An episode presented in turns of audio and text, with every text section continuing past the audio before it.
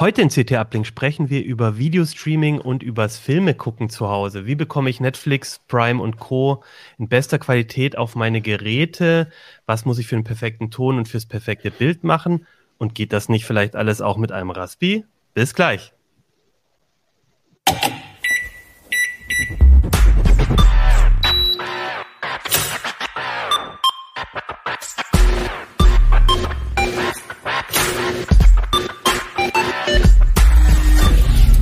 CT Uplink. Hey, herzlich willkommen bei CT Uplink. Mein Name ist Achim Bartschok und ich habe euch heute wieder die CT Nummer 6 mitgebracht. Über die haben wir ja schon in der letzten Folge geredet. Da ging es um den Raspi, der hier auch das Titelthema war. Es gibt natürlich wie immer weitere, viele weitere interessante Themen äh, überbreite Monitore im Test. Äh, wir haben USVs getestet, also Geräte zur unterbrechungsfreien Stromversorgung. Es gibt einen Städtevergleich zur digitalen Verwaltung, also Hannover, Bremen und Co. Welche Stadt ähm, ist da schon am weitesten? Und aber wir haben hier auch einen Test von Videostreaming-Playern und das haben wir jetzt mal zum Anlass genommen, um uns mal generell dem Thema zu nähern. Wie kriege ich das zu Hause hin? Ähm, äh, Videostreaming-Dienste wie Netflix, Prime, Apple TV, Disney Plus und so weiter äh, zu Hause optimal anzugucken, aber auch, wie kriege ich generell Filme auf meine Geräte optimal und ein bisschen über Ton- und Bildqualität mhm. da auch sprechen. Und dazu habe ich drei Gäste, die stelle ich gleich vor, aber vorher gibt es ein Wort von unserem Sponsor.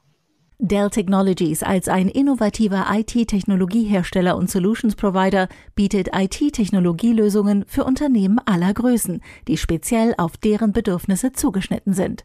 Dell Technologies Expertinnen empfehlen Unternehmen Dell Latitude Laptops und 2-in-1-Systeme. Sie gehören zu den sichersten Business-PCs von Dell Technologies mit eingebauten intelligenten Funktionen. Besuchen Sie uns online unter dell.de slash kmu-beratung. So, und jetzt zu den Gästen. Ich habe drei Kollegen dabei und ich fange an mit Nico Jura. Nico, was machst du denn so bei CT?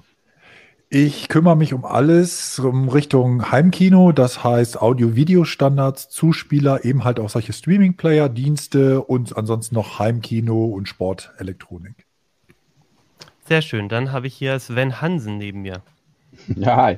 Ähm, ja, Nico kümmert sich um alles und ich mich um den Rest, was übrig bleibt. Ähm, E-Autos, äh, Streaming auch, so ein bisschen aus Urzeiten. Media Player habe ich mal gemacht. Und äh, Gadgets auch äh, momentan wieder im Garten. Smarter Garten, Smart Home. Und ich habe noch Dennis hier. Dennis Schirmacher. Ja, hi. Also ich fahre immer zweigleisig. Äh, primär mache ich IT-Security und ja, das ist immer ein bisschen trocken und als Ausgleich äh, beschäftige ich mich dann mit keine Ahnung, Kodi auf dem Raspi zum Beispiel oder auch mit anderen Media-Playern, mit dem Shield TV, Android habe ich ein bisschen was gespielt und da äh, kann ich ein bisschen was erzählen. Ja, und du bist auch so, glaube ich, so ein kleiner Spiele- und Gameboy-Fan. Ich habe nämlich gesehen, in der kommenden CT, das ist aber erst in der 7, glaube ich, hast du noch mal ein bisschen äh, auch einen, so einen Gameboy-Emulator oder so eine kleine Spielkonsole getestet. Also das sind auch, glaube ich, Sachen, die du gerne machst, wenn ich das äh, ja, so, so Gadgets, Spielzeug, einer als Ausgleich quasi, ne? damit es nicht langweilig wird. Aufgrund dieser trockenen Security, aber IT-Sicherheit ist eigentlich auch, kann schon auch sehr spannend sein. Nein, trocken ist nicht, es ist schon, es ist schon mega spannend, aber es ist halt auch mal so ein bedrohliches Thema und äh, ja, ich meine, da muss man auch mal irgendwie was Fröhliches, bisschen was anderes machen, ne? Ja, und darüber reden wir heute. Wir, heute geht es nur um fröhliche Themen sozusagen. Wir oh, wollen. Das werden wir sehen. okay, ich bin gespannt, Nico. Nein, aber auf jeden Fall wollen wir über Videostreaming ähm, ähm, sprechen und ähm, vielleicht, um mal so reinzukommen, muss ich jetzt erstmal von mir selber erzählen und zugeben, ich selbst schaue ja meistens, wenn ich irgendwie eine Netflix-Serie gucke, das irgendwie auf dem Notebook, dann habe ich das irgendwie da gleich drauf. Der Ton ist zwar sehr schlecht, das Bild ist nicht so toll. Und trotzdem ist das so für mich so der schnellste Weg dahin. Jetzt mal angenommen, ich will sowas wie Boba Fett oder The Witcher oder ne, eine der coolen neuen Serien auf meinem Fernseher gucken, dann wäre für mich erstmal die Frage, ähm, eigentlich haben ja schon viele Fernseher so Streaming-Portale als Smart TVs eingebaut. Ähm, wie sieht es da eigentlich so aus? Haben die Geräte, also kriege ich da jeden Dienst auch auf dem, auf meinem Fernseher hin oder muss ich dann beim Fernsehkauf schon drauf achten? Vielleicht Sven, das ist, glaube ich, so dein Thema. Ja, im äh, Prinzip ist das so, ne, wie du gesagt hast, die Fernseher sind heutzutage eigentlich alle vernetzt. Das heißt, diese Basis-Streaming-Dienste, äh, die man so erwarten würde von Amazon oder Netflix, die findet dann, man dann meistens auch im smarten Menü. Ähm, wenn man dann allerdings genau hingeht äh, und genau hinschaut, wenn es eben um Tonformate geht, um die Qualitätsstufen, da die letzten auszureizen, dann trennt sich teilweise die Spreu vom Weizen und manchmal ist es auch mit der Bedienbarkeit äh, der Apps noch so eine Sache, weil sie dann vielleicht auch nicht ganz so flott zu bedienen sind, wie man das halt von externen Geräten gewohnt ist. Und so äh, kommt es spätestens, wenn der Fernseher zwei Jahre alt ist, meistens dazu, dass die Leute sich doch umgucken und schauen, hm, kann ich da nicht irgendwas Besseres bekommen ich, ich glaube, wir sind jetzt auch, das muss man eben halt auch sehen, wir sind in einer Situation, wo sich extrem viel tut auf diesem Streaming-Markt. Ne? Also wir sehen jetzt äh, einfach, dass, dass jedes, jedes Jahr irgendwie ein, zwei neue Dienste dazugekommen sind. Einige Hersteller, auch wenn die große Namen haben, also typischer Fall war Panasonic, die haben teilweise dann ein Jahr gebraucht, bis die Disney Plus und, und Apple TV Plus äh, in, in ihre Geräte eingebaut haben. Und dann ist immer noch die Frage, was heißt in ihre Geräte? Ne? Das sind dann häufig die neueren Modelle. Wenn du jetzt einen alten Fernseher, da reden wir teilweise von zwei, drei Jahre alten Geräten hast, wird das nicht immer nachgeliefert. Das ist bei, durch die Bank weg fast bei allen Herstellern so, dass es irgendwo einen Cut gibt.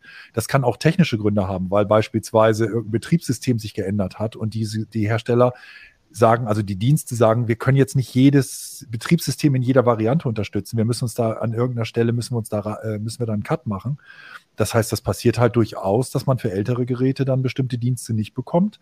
Und einige ganz kleine Anbieter, da hat auch Netflix und Co. wirklich gar nicht so großes Interesse daran, weil die einfach viel zu wenig verkauft wurden, denen da jetzt irgendwie Apps auch noch zur Verfügung zu stellen. Und dann schlägt die Stunde der Zusatzgeräte, wie du sie getestet hast, Nico. Zu, bevor wir zu denen kommen, könnte ich nicht einfach mein Notebook nehmen und da irgendwie dann so Disney Plus drauf laufen lassen, wenn es mein Fernseher nicht kann und das an meinen Fernseher anschließen? Das müsste auch gehen. Ja, generell kannst du das tun, klar, natürlich. Also die wenigsten werden aber halt Lust darauf haben, äh, dauerhaft ihr Notebook neben ihren Fernseher zu stellen, weil das Problem ist, du magst das vielleicht tun, aber jetzt, wenn ich, wenn ich an eine normale Familie denke und da sind vielleicht mehrere Personen, dann wollen die nicht vielleicht jedes Mal das, das da anstöpseln und wieder abnehmen und der andere will jetzt gerade irgendwie eine Tabellenkalkulation damit machen und dann sagt es tut mir leid, meine Netflix-Serie ist noch nicht vorbei.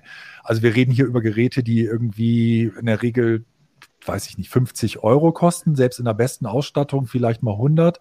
Ähm, ich glaube, da ist das schon eine Investition, gerade bei solchen, da, wenn man viele Leute hat, die, die wirklich in, in der Familie sind, dass man sagt, okay, dann hat man eben halt so ein, so ein Dongle da dauerhaft am äh, Fernseher stecken oder am Monitor. Mhm. Ich glaube, da hat Nico ganz nebenbei eben auch noch einen wichtigen Aspekt irgendwie reingebracht, eben einfach der Preis. Und ne, wenn, wenn du dir anguckst, äh, gerade Amazon hat da einfach schon eine, eine, Duftmarke gesetzt, irgendwie einmal im Jahr hauen die alles dafür ein Apfel und ein Ei da raus. Und wenn halt irgendwie so ein Streaming-Stick dann plötzlich nur noch 30 Euro kostet, dann ja, überlegen viele nicht so, sondern schmeißen das einfach in den Warenkorb und nehmen es allein deshalb schon mit. Okay, und jetzt hast du habe ich gesehen, sieben dieser Spezialplayer getestet. Du hast schon gesagt, Nein. so ab 50 Euro. Was? Nein? Nein, es sind ja alleine drei dabei, die, die, die, die mehrere im Angebot haben. Also es ist okay. so, dass es die, das sind die Top-Modelle und die Top, das hieß eigentlich, sie sollten immer 4K, also ultra hohe Auflösung haben. Sie sollten HDR können, also ein besonders kontrastreiches Bild bringen. Ähm, das waren sozusagen die, die, die Idee dahinter. Und da kam ich dann jetzt, müsste ich jetzt lügen, ich glaube, es sind zehn oder so. Äh, auf jeden Fall ähm, eine ganze Reihe und das deckt einfach auch alle die ab, die man so von der Markenherstellern kennt. Es gibt daneben noch irgendwelche China-Modelle.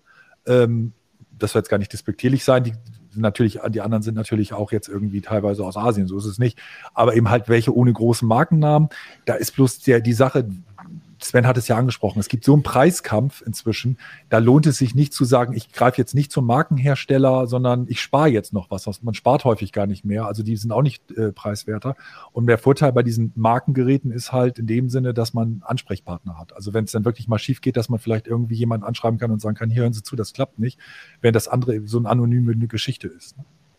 Und ich habe gesehen, also Amazon Fire TV, diese Sticks oder Google Chromecast sind dabei. Das kennt jeder, auch ein Apple TV.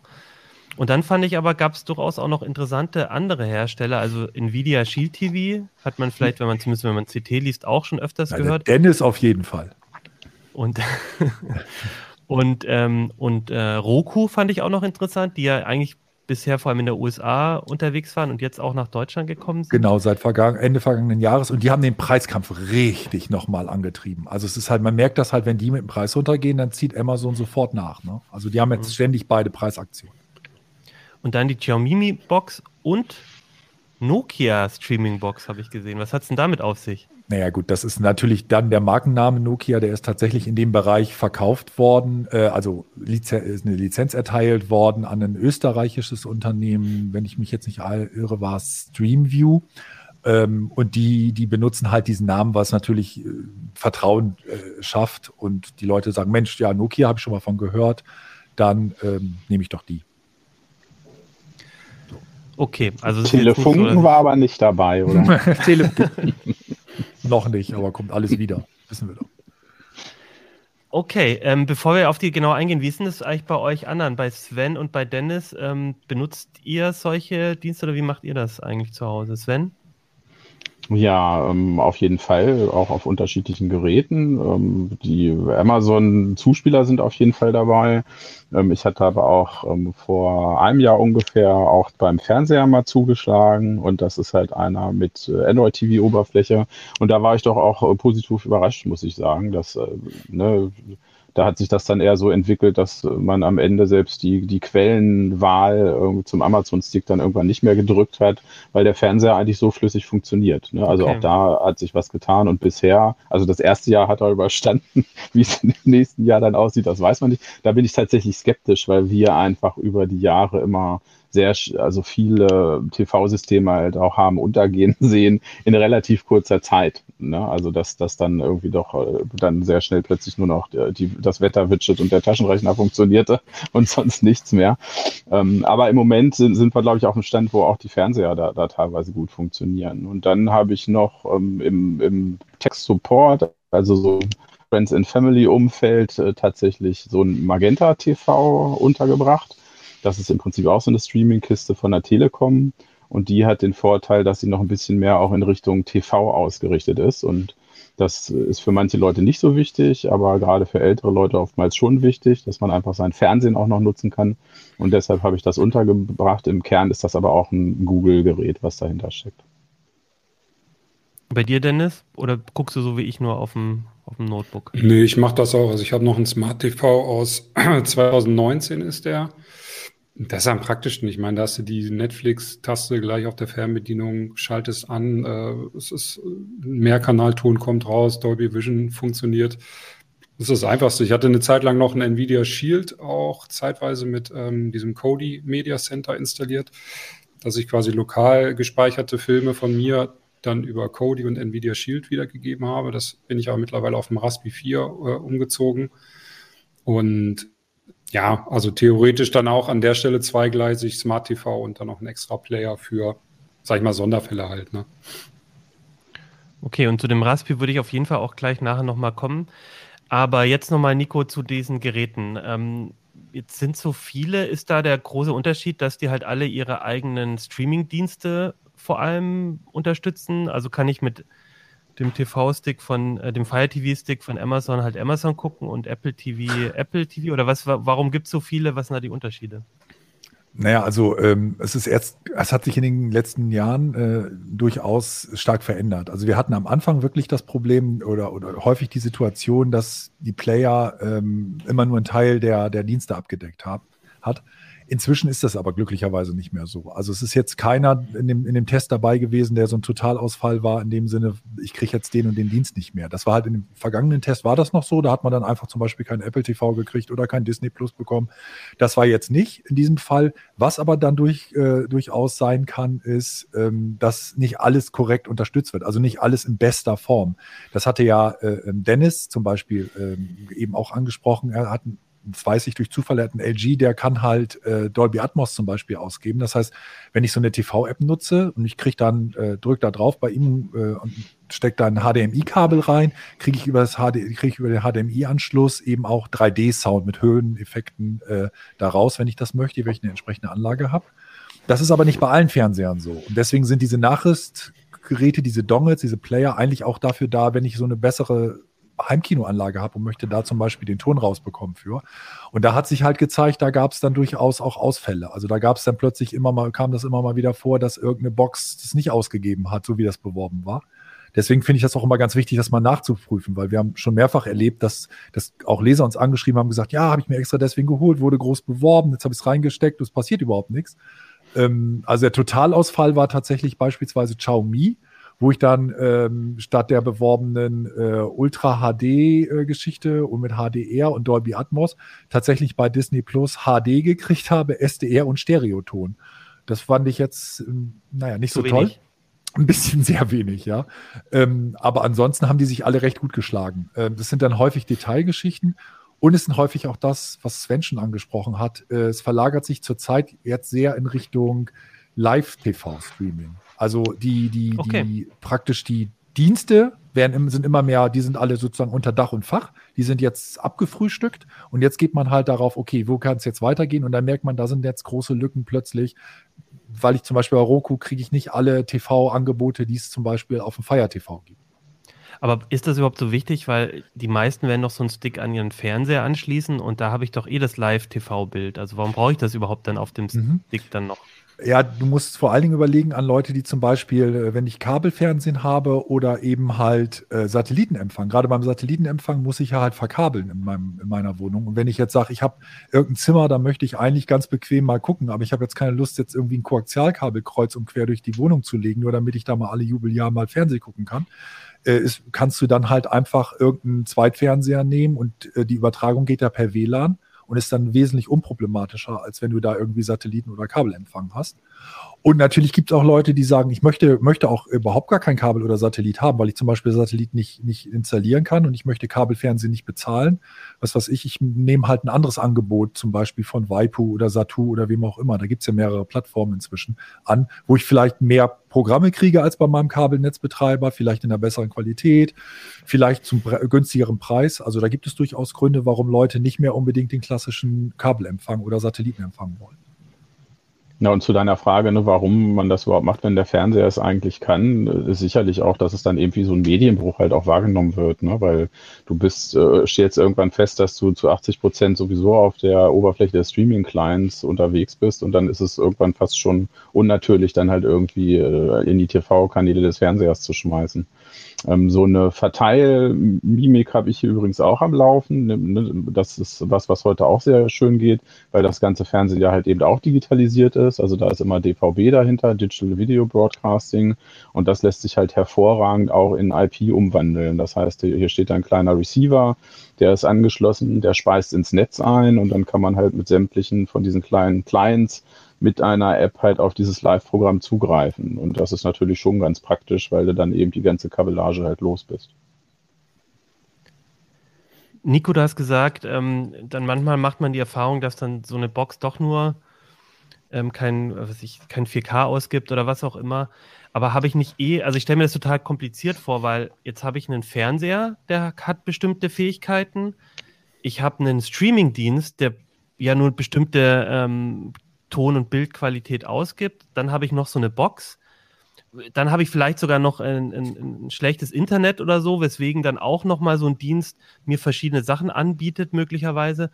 Also wie kriege ich denn überhaupt raus, was jetzt dran schuld ist, wenn ich nur ein schlechtes Signal bekomme? Also muss ich dann wirklich Fernseher, äh, Box und alle und, und, und Dienst durchsuchen nach diesen Sachen? Oder wie, wie, wie finde ich das raus, woran es jetzt hakt?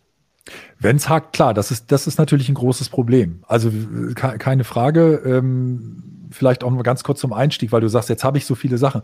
Ähm, generelle Empfehlung ist auch, wenn du jetzt ein Smart TV hast, ähm, wenn das Ding jetzt nicht so eine lahme Krücke ist, was Sven ja irgendwie angesprochen hatte, so ein altes Gerät, wo es irgendwie die, die Bedienung keinen Spaß mehr macht oder so. Aber wenn das generell das kann und es, das, das zeigt halt über TV-Apps Dienste an, dann würde ich da auch immer dem den Vorzug geben, wenn man nicht irgendeine Sondersache durch diesen Stick bekommt, weil ähm, die, die, die TV-App weiß noch am ehesten, was der Fernseher kann und liefert das normalerweise am besten an.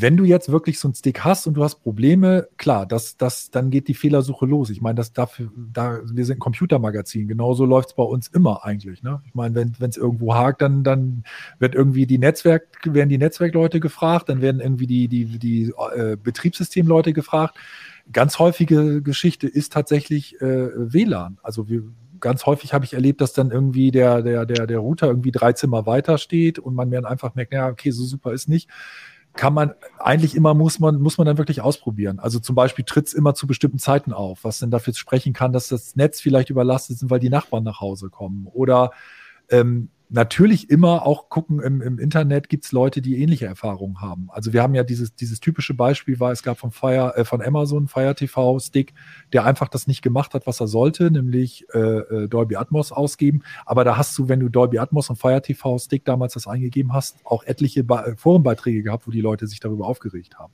Also es ist ja nicht mehr so, dass man alleine ist. Das sind Geräte, die werden zu, weiß ich nicht, wie viel zigtausend Exemplaren verkauft. Da gibt es relativ schnell gute Rückmeldungen und viele Hersteller haben auch inzwischen Foren oder es gibt Foren im Internet, wo eben halt die Leute sich treffen und sagen, Mensch, ich habe jetzt irgendwie den und den Stick gekauft, das funktioniert nicht, woran kann es denn liegen? Also eigentlich kriegt man da sehr schnell Hilfe.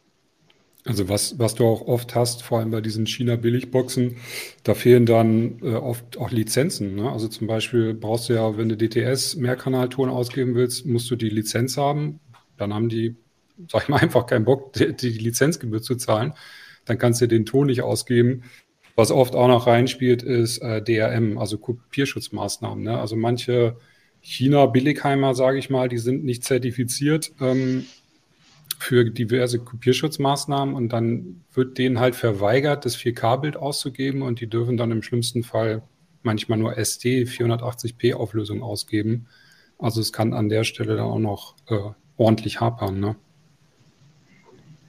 Bei, De bei Dennis klang es jetzt für mich vorhin auch so, dass so, ein, so, ein, so, ein, so eine Spezialbox auch ähm, so ein kleines Upgrade sein kann für einen Fernseher. Also der, oder ne, Sven hat auch gesagt, mit der Zeit werden die Geräte alt, da gibt es vielleicht keine Updates und dann kann man ja so ein bisschen so ein Update machen. Also kann es einem Fall. auch tatsächlich, kann es einem da auch passieren, dass man dann quasi auf dem, auf der App, auf dem Fernseher nicht die beste Tonqualität, nicht die beste Bildqualität bekommt, aber dann mit dem Stick? Auf ich jeden Fall. Also, Entschuldigung, mach du, Sven.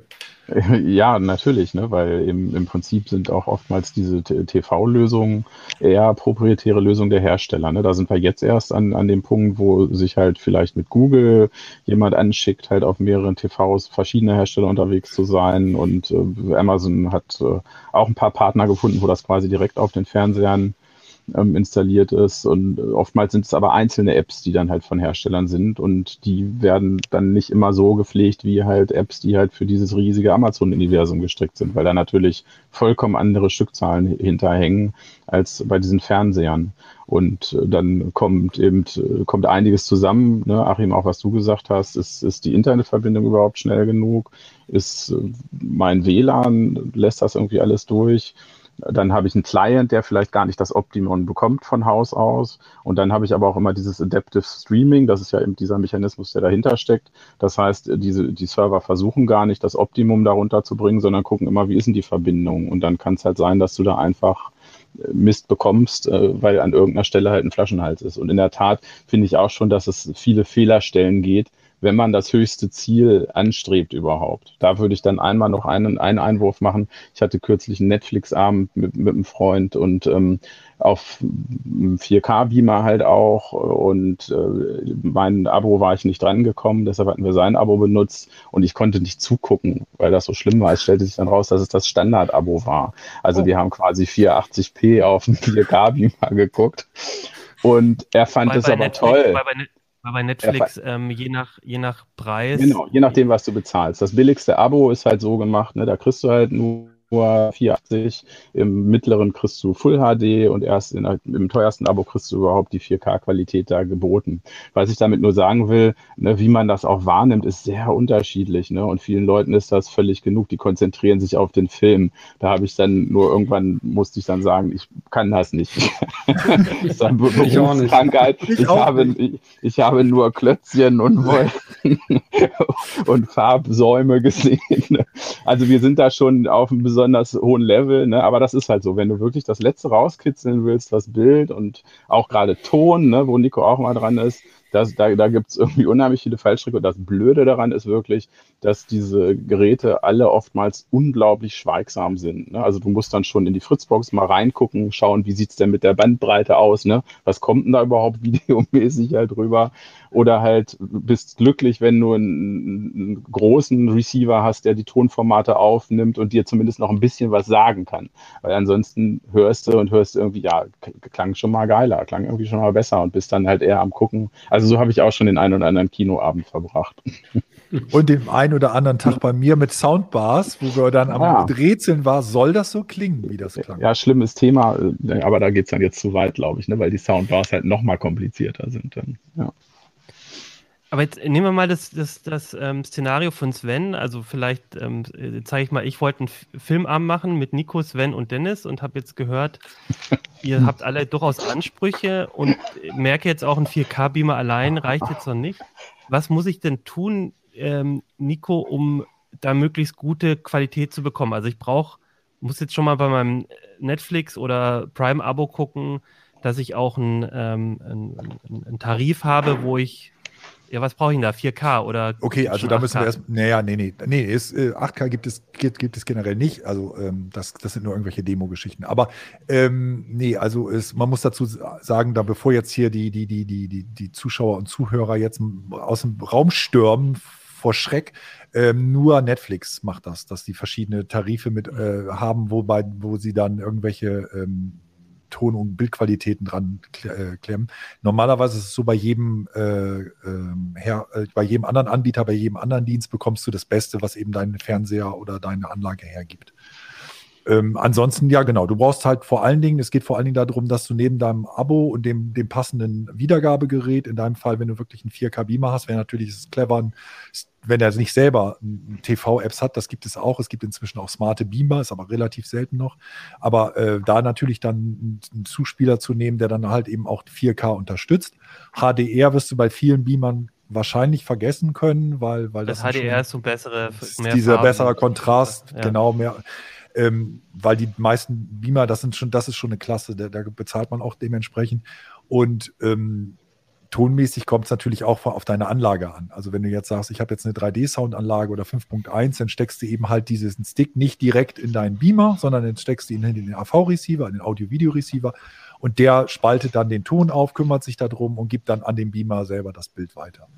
Ähm, wichtig ist aber natürlich ansonsten vor allen Dingen, dass du die nötige Bandbreite im Internetzugang hast. Also wir reden hier bei 4K dann doch schon äh, davon, dass du eine 25 Mbit Leitung haben solltest. Also 16 Minimum und dann 25 eher, weil also eine gewisse Datenrate fällt da schon an und das sollte eben halt auch deinen Anschluss konstant bieten. Ne? Das ist eben die Sache. Es gibt immer gerne diese Sache, dass man sagt, ja, Mensch, die senden 16 Mbit pro Sekunde, aber eben halt das Problem ist, bei einem 16 Mbit äh, Bandbreite, bei dem Internetzugang, hast du nicht immer die ganze Zeit 16 Mbit, sondern da fällt das eben da runter und da musst du immer ein bisschen sozusagen eine Stufe höher gehen. Aber wenn du das alles hast, ist überhaupt kein Problem, auch an deinem 4K-Beamer dann einen super Abend zu verbringen.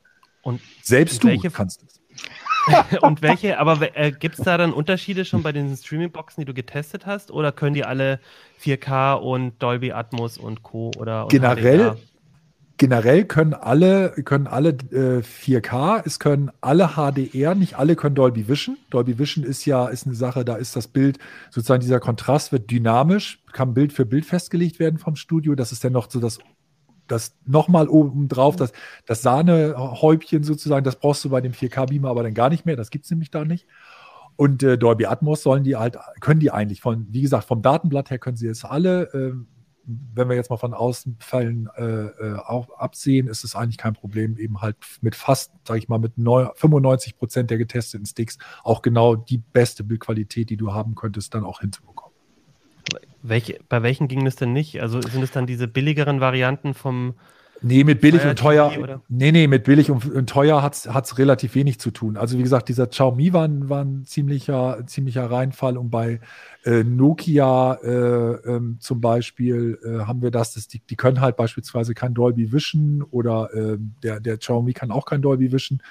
Und äh, dann hatten wir zum Beispiel auch bei, bei Nokia diese, bei, bei ähm, Disney Plus plötzlich nur noch 5.1 tun, obwohl er anderswo, zum Beispiel Apple TV Plus, konnte der Dolby Atmos. Also solche Ausfälle. Aber der Rest, also die Sachen von, um mal die anderen auch zu nennen, Amazon, Apple, Google, Nvidia haben das alle einwandfrei hinbekommen. Roku. Und, und, und bei den Diensten, du hast gesagt, manche, also da, welcher, welcher kennt denn am meisten Streaming-Dienste so von den, von den guten? Na, also äh, die, die, die, kennen, die kennen alle, die können alle, alle, alle äh, Videostreaming-Dienste, alle Abo-Dienste. Also alles, was du hier an Netflix, äh, Amazon Prime Video, Disney Plus und okay. äh, sowas hast, das können die alle. Der, und die Unterschiede fangen dann in der Regel an, wenn es darum geht, ähm, TV-Streaming. Da gibt es dann plötzlich welche, die, die da nicht so viel bieten geht weiter solche Geschichten wie Videoclip-Portale. Also YouTube können sie alle, aber wenn zum Beispiel Vimeo oder sowas ist, dann, dann ist nicht mehr alle, sind da nicht mehr alle bei. Und dann wäre der dritte Teil, das ist ein Teil, wo sich Dennis extrem oder sehr, sehr intensiv mit immer, immer beschäftigt hat. Das ist eben halt dieses Streaming von eigener, von der, von der ähm, Netzwerkfestplatte, also vom NAS. Da ist, das ist tatsächlich ein großes Problem bei diesen Geräten. Das ist bei denen eher so, so, so ein Gimmick. Das funktioniert halt, wenn du da irgendwie, was weiß ich, äh, HD 5.1 und was weiß ich haben möchtest, geht das bei allen. Aber wenn du da in Richtung gehst, ich möchte auch da 4K, ich möchte auch da HDR und ich möchte auch da 3D-Sound, äh, da fallen sie dann regelmäßig sozusagen alle um. Also das ist dann wirklich, äh, da bleiben nicht mehr viel über. Und dann kommen wir zu dem Shield TV, den Dennis schon, was Dennis schon angesprochen hatte, dass gerade dieses Shield TV eben in der Szene, in Anführungszeichen, also in deren, bei den Leuten, die eben das machen möchten, mit vom NAS extrem beliebt ist. Aber da kann Dennis, da würde mich zum Beispiel ganz ehrlich interessieren, warum Dennis jetzt vom Shield TV zum Raspi 4 gewechselt ist, was da der Vorteil ist. Und damit geht es gleich weiter, aber davor ein Wort von unserem Sponsor. Dell Technologies als ein innovativer IT-Technologiehersteller und Solutions Provider bietet IT-Technologielösungen für Unternehmen aller Größen, die speziell auf deren Bedürfnisse zugeschnitten sind. Dell Technologies Expertinnen empfehlen Unternehmen Dell Latitude Laptops und 2 in 1 Systeme. Sie gehören zu den sichersten Business-PCs von Dell Technologies mit eingebauten intelligenten Funktionen. Rufen Sie uns an unter 0800 724 4869. Genau, vielleicht reden wir jetzt mal darüber. Jetzt gehe ich mal, gehe mal ein bisschen weg von den Streamingdiensten, sondern was, was liegt so auf meiner Platte ähm, an Filmen? Also wie, wie sieht es da aus? Zum einen ähm, spielen die da alles ab und was, was sind da so die Besonderheiten? Ähm, vielleicht kannst du Dennis was dazu sagen. Naja, gut, also ich, ähm, also meinst du jetzt auch schon zum Raspi direkt oder? Ja, also erstmal finde ich auch spannend den, den Shield TV, den hat ja auch Nico getestet. Also wa warum, was macht den so besonders und oder ja, was, halt, warum? Der kommt halt auf Android-Basis und da kannst du halt dann ganz offiziell dann dieses äh, Kodi Media Center drauf installieren. Das geht zum Beispiel beim Apple TV nicht. Also da müsstest du dann irgendwie wieder jailbreaken, weil die App nicht signiert äh, im Apple Store verfügbar ist. Und bei Kodi kannst du die dann einfach, da kannst du dieses sogenannte Side-Loading machen, was man von Android kennt. Ne? Also dass du dann deine APK, das ist die Programmdatei, da kannst du die App direkt installieren. Ein, ein Riesenvorteil ist halt von Kodi, dass du so verschiedene Komfortfunktionen hast. Also zum Beispiel ähm, kann ja, Kodi ist so ein Media Center, das im Prinzip genau. auf deine das auf ist, NAS oder so zugreift und dann. Ja, das hatte seinen Ursprung mal vor Urzeit bei einer ganz alten Xbox, der allerersten Xbox, da hieß es noch XBMC. Ah, ja, genau, ja, vollkommen korrekt, genau. Und dann hat sich das aber rasend schnell weiterentwickelt auf verschiedene Clients, mobile Plattformen, äh, irgendwelche Media Player. Also es ist Open Source. Und das wird halt von der Community sehr, sehr pfleglich behandelt, ständig erweitert. Und du bist eigentlich technisch immer äh, am Puls der Zeit, also sprich 4K funktioniert, Du kannst HDR ausgeben, also erweiterten Farbumfang, äh, erhöhtes Kontrastverhältnis. Die Shield TV hat dann auch die Dolby Vision Lizenz mit an Bord. Das heißt, du könntest theoretisch, wenn du äh, einen File hast mit äh, Dolby Vision, könntest du es über Shield, über Kodi auch direkt an, anspielen, abspielen.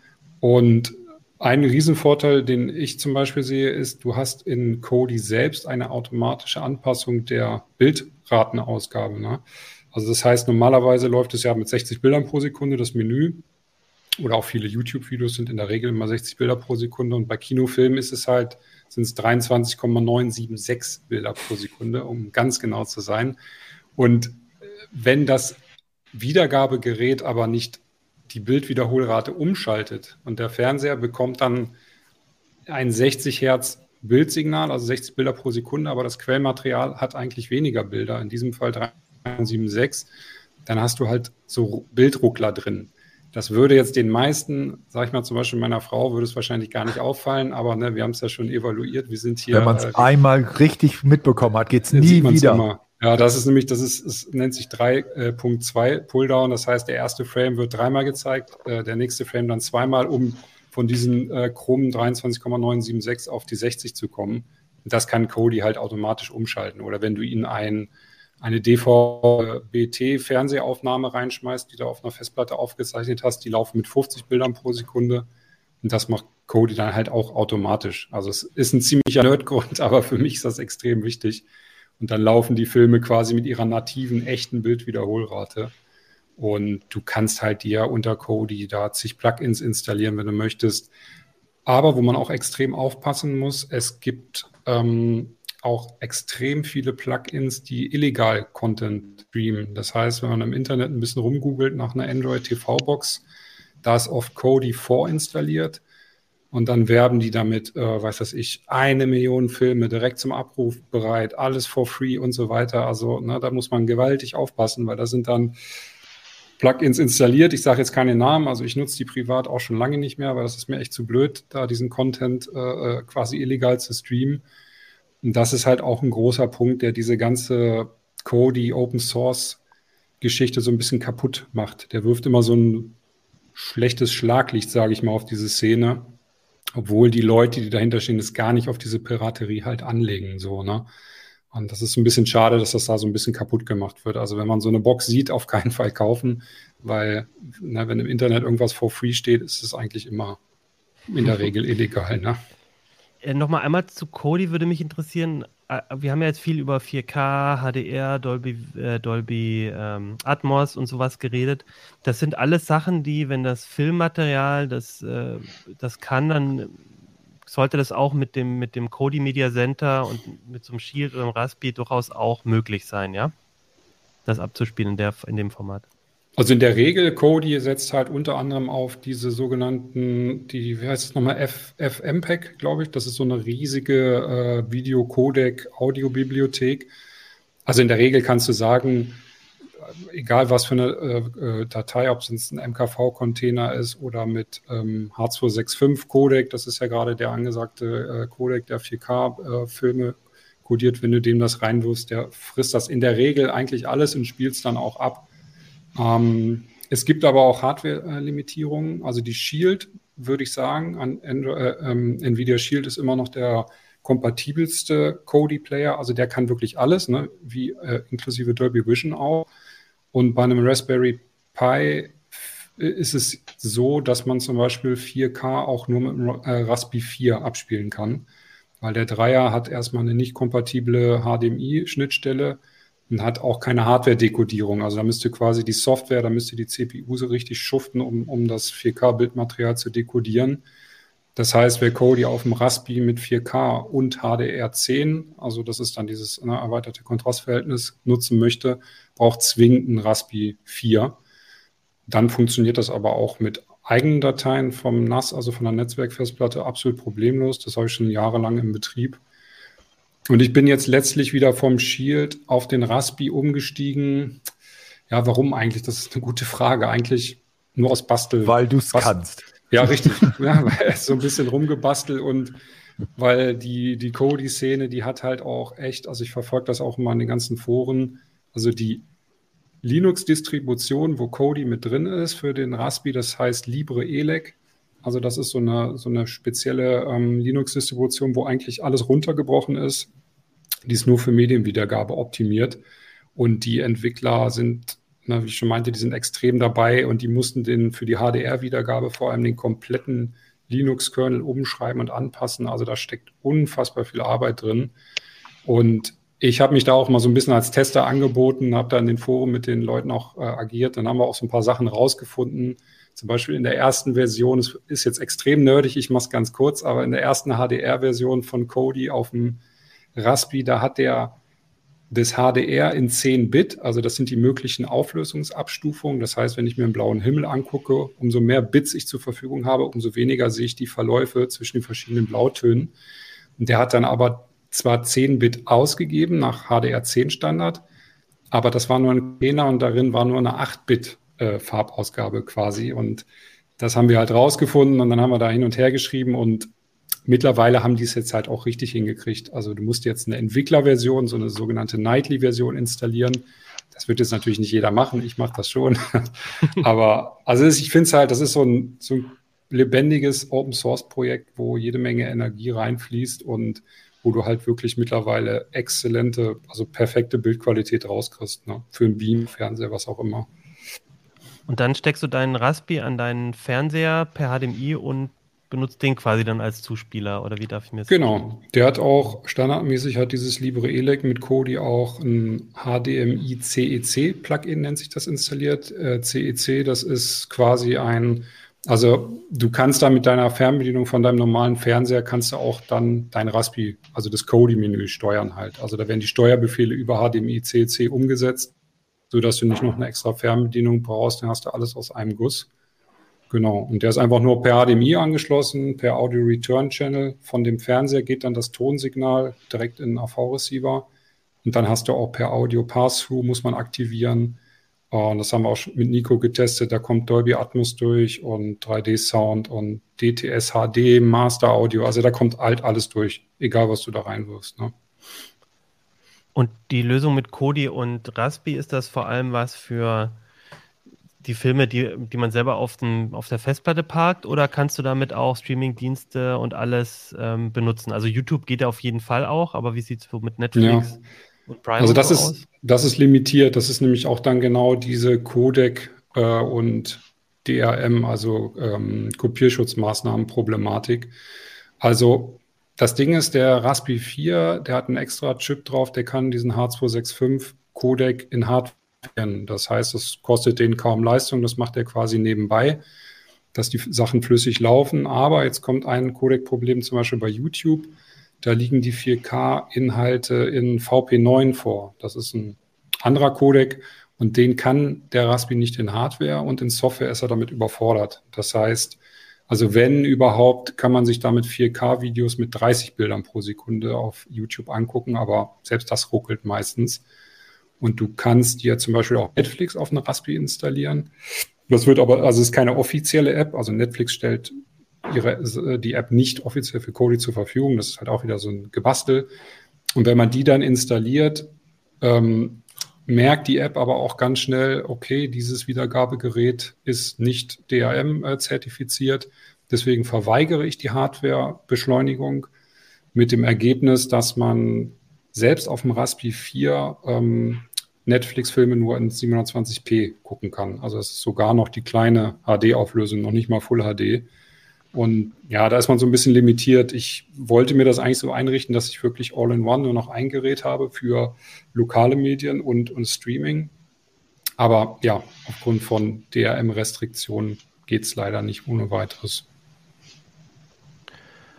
Okay, ich würde ich würde vorschlagen, ähm, zum Schluss nochmal so ein paar allgemeine Tipps zu Ton und Video von euch zu haben. Wenn ich jetzt schon mal so die Experten für, für das Thema da habe, wäre so meine Frage, wenn ich jetzt ein bisschen mehr Qualität haben will, was, was taugt denn, was, was aus eurer Erfahrung bringt mir denn wirklich was? Also sollte ich eher gucken, HDR zu bekommen oder 4K, welche Tonformate können für das Kinoerlebnis zu Hause ähm, bei so einer Netflix-Serie oder auch bei einem, bei einem Film ähm, es, sind so der größte Sprung aus eurer Sicht? Ja, fang mal ja. unten an mit der Netzwerkverbindung. Also wenn du von vorne anfängst, fängst du an mit deinem Internetanschluss und okay. eben der WLAN-Verbindung und da halt einen guten Blick auf den Router und vielleicht auch mal priorisieren. Das heißt, du musst deinen Kinoabend auch ein bisschen absichern, dass nicht irgendwelche Software-Downloads von anderen Geräten dir das Erlebnis verhageln können. Das wäre so der erste Schritt, ne, wo man, was oft auch vergessen wird oder vernachlässigt wird, aber ohne Internet funktioniert halt Streaming nur schlecht. Vielleicht kann man dazu auch nochmal sagen, es gibt, gab auch im Test mehrere Geräte, die entweder ein Ethernet-Buchse von sich aus schon hatten oder wo man das eben nachträglich über einen Adapter machen konnte. Also wer die Möglichkeit hat, das einfach kabelgebunden zu machen, muss natürlich auch das nicht über WLAN laufen lassen. Das finde ich persönlich ganz gut. Jetzt, wo du, wo du gesagt hast, 4K, HDR, ein, ein großes Missverständnis ist, dass, dass man unbedingt äh, 4K-Auflösung haben muss, um HDR sehen zu können. Das ist bei vielen Streaming-Diensten tatsächlich nicht so. Es gibt auch die Möglichkeit häufig HD-Auflösung, also Voll-HD-Auflösung und HDR. Ähm, kommt aber, wie gesagt, ein bisschen auf, den, auf die Verbindung, auf den Dienst an. Aber sowas gibt's auch. Mir persönlich ist HDR wichtiger eigentlich als die 4K-Auflösung, weil nach meiner Erfahrung die meisten Menschen eben da die Unterschiede nicht sehen können. Wir reden hier auch noch darüber, dass wir über einen Videostreaming-Dienst sprechen und der natürlich auch eine Kompressions, eine gewisse Kompression einsetzen muss, damit er einfach auf diese niedrigen Datenraten kommt. Ähm, aber gerade eben halt kontrastreiches, farbenfrohes Bild, das siehst du eigentlich, da siehst du sehr, sehr stark den Unterschied. Äh, das sieht man auch wunderbar, wenn das so, was ja dieses adaptive Streaming, was Sven angesprochen hatte, wenn das so hochschaltet, also anfängt mit einer niedrigen Auflösung, es geht bis 4K hoch. Ähm, der Unterschied nach, wenn man sich anguckt zwischen HD und 4K, der Sprung ist nicht so groß, aber das von Anfang an, zum Beispiel der Sprung von SDR auf HDR, den finde ich sehr, immer wieder sehr beeindruckend. Und da, da ist eine Menge drin. Ansonsten natürlich für den Ton, also da bin ich natürlich ganz bei dir, ab 11, 12 Lautsprecher im Wohnzimmer kann man damit da schon arbeiten. Okay, aber bist du da vielleicht ein Sonderfall? Also ich weiß nicht. Ja, also, natürlich. Ja das wäre ja Quatsch jetzt zu behaupten, ich bin das nicht. Was aber ganz interessant ist, ist, dass Dolby Atmos sich meiner Meinung nach ein bisschen mehr in der Breite unten jetzt durchsetzt, weil es einfach immer mehr Soundbars gibt, die damit kommen. Und spätestens, wenn die Leute äh, dann vielleicht noch zwei Funk, äh, also mit Funkanbindungen hinten in, im Rückraum noch zwei äh, Lautsprecher haben, die auch noch über so ein, so ein Reflexionssystem die Decke beschallen. Also gar nicht, dass du, dass du an der Decke äh, irgendwie Lautsprecher brauchst, sondern dass die eben halt über die Decke das zu den Zuschauer reflektieren. Das ist durchaus, äh, nimmt durchaus zu. Also da gibt es auch viele Hersteller inzwischen, die sagen, sie machen da mehr und mehr mit und das, das wird auch angenommen. Also es muss nicht immer die Anlage sein, wo man dann wirklich äh, ähm, die, die Lautsprecher auch direkt an der Decke rangeschraubt hat. Also ja, was halt was halt sowieso ein riesiger Sprung ist, finde ich auch allein äh, von Stereo zu Surround. Ne? Also ich meine, die meisten. Leute gucken teilweise noch mit ihren TV-Lautsprechern. Ist ja auch okay, ne? Also kann man ja auch gerne machen. Aber ich meine, jeder Film ist mit Mehrkanalton abgemischt, ne? Und wenn du da mal das volle Potenzial dann erst entfaltest, da hörst du dann, vor allem, weiß ich nicht, in Science-Fiction-Filmen, da hörst du dann teilweise Bassfrequenzen, die der Fernseher gar nicht wiedergeben kann. Ja. Das sind ja Teile, die auch zum Film irgendwie dazugehören. Ne? Und wie Nico schon meinte, es gibt auch Soundbars, die nennen sich dann Soundprojektoren. Da muss man sich das ganze Zimmer dann nicht mit einem Surround-Lautsprecher-Set vollstellen, hinten, Seite, vorne, sondern diese Soundprojektoren, die stellst du unter den Fernseher. Und die haben teilweise, ich glaube, 70 Mini-Lautsprecher drin verbaut. Und ähm, die projizieren den Klang äh, teilweise hinter dich und arbeiten mit Reflexion. Und das funktioniert in vielen Fällen echt überraschend gut. Also ich habe das mal gehört und da konnte ich gar nicht glauben, dass dann teilweise wirklich so ein Hubschrauber hinter mir hergeflogen ist, obwohl da gar keine Lautsprecher waren. Ne? Und ähm, ihr habt jetzt über die Soundbars gesprochen, das wäre jetzt so der erste nächste Schritt. Ähm, ich habe jetzt einen Fernseher, dann baue dann so eine Soundbar bringt schon total viel, die ist ja aber auch erstmal nur vorne. Das heißt, ich brauche dann noch irgendwo für den Surround Sound hinter mir oder so auch noch Boxen. Das Richtig, für den, Surround, für den Surround Sound, außer du benutzt jetzt halt so eine Soundprojektion, wie Dennis das erklärt hat, eben bräuchtest du halt zusätzliche Boxen hinten. Aber ähm, wie gesagt, da ist in der Regel so, dass diese, wenn diese Surround, äh, wenn diese Soundbar mit den zusätzlichen hinteren Lautsprechern kommt, dass die äh, per Funk angesprochen, äh, angesteuert werden. Das heißt, die brauchen zwar noch einen Stecker für Strom, weil da muss ja irgendwie muss ja der muss das ja verstärkt werden, aber du hast eben nicht das Problem, dass du von vorne bis nach hinten eben den Laut, die Lautsprecherkabel ziehen musst. Das ist dann von der von der Aufstellung her für die meisten Leute eben halt viel bequemer. Stellt sie halt die, das sind ja kleine Böckschen, also das sind ja Regalboxen, stellst sie halt im Rückraum irgendwo auf und dann dann passt das schon. Also das ist jetzt nicht mehr so wie, dass man sagen muss, das muss jetzt die extrem teure Wahnsinnsanlage sein, um irgendwie dieses 5.1 Erlebnis zu haben. Das stimmt nicht. Das kannst du auch mit relativ einfachen Mitteln erreichen. Das Schöne ist ja auch dadurch, dass viele von diesen Musikverteilsystemen halt auch modular aufgebaut sind, dass du im Prinzip auch mit einer Soundbar erstmal anfangen kannst, die dir da vorne hinschmeißt. Und dann kannst du immer noch im zweiten Schritt halt gucken, ne, ob die Effektlautsprecher dann noch sein sollen oder ob der Subwoofer vielleicht noch unter das Sofa geschmissen werden soll. Ne, das äh, kann man halt auch Stück für Stück dann ausweiten, so eine Anlage. Aber das ist auf jeden Fall, ne, ich würde auch sagen, so eine Soundbar ist schon, gerade was, was eben den Klang angeht, auch doch ein massives Update für die meisten Fernseher einfach. Weil da, das ist ja schon Physik wegen Gehäusevolumen, ne? das soll immer alles schick sein und keinen Rahmen haben nach Möglichkeit, ne? nur so ein flaches Brett. Und da kommt der Sound meistens zu kurz. Ja. Gut, dann würde ich sagen, ähm, machen wir. Ähm, ach so, nein, ich, eine letzte Frage hätte ich noch an euch und zwar ähm, wenn wir jetzt schon so viel über äh, Streamingdienste und so geredet haben, wollte ich eigentlich mal fragen, gibt es irgendwie Serien, die ihr empfehlen könnt, wenn wir jetzt schon so viele Tipps gegeben haben? Was guckt ihr gerade? Was sind so eure Highlights? Ich kann ja schon mal sagen, ich habe jetzt die äh, Book of Boba Fett geguckt. Das ist auf. Das war aber jetzt kein, das würdest du jetzt nicht als Highlight bezeichnen, oder? Hat es euch nicht so gefallen? Also bis auf die beiden Mandalorian-Folgen, was irgendwie fand ich die ganz schlecht. Also ich fand das, die beiden. Du hast jetzt ziemlich gespoilert, würde ich eigentlich Nein, das glaube ich. Aber ähm, ja, ich fand die mit dem Mandalorian schon besser. Disney Plus war das, Aha. genau. Und ähm, aber ähm, trotzdem, ich fand das ganz nett.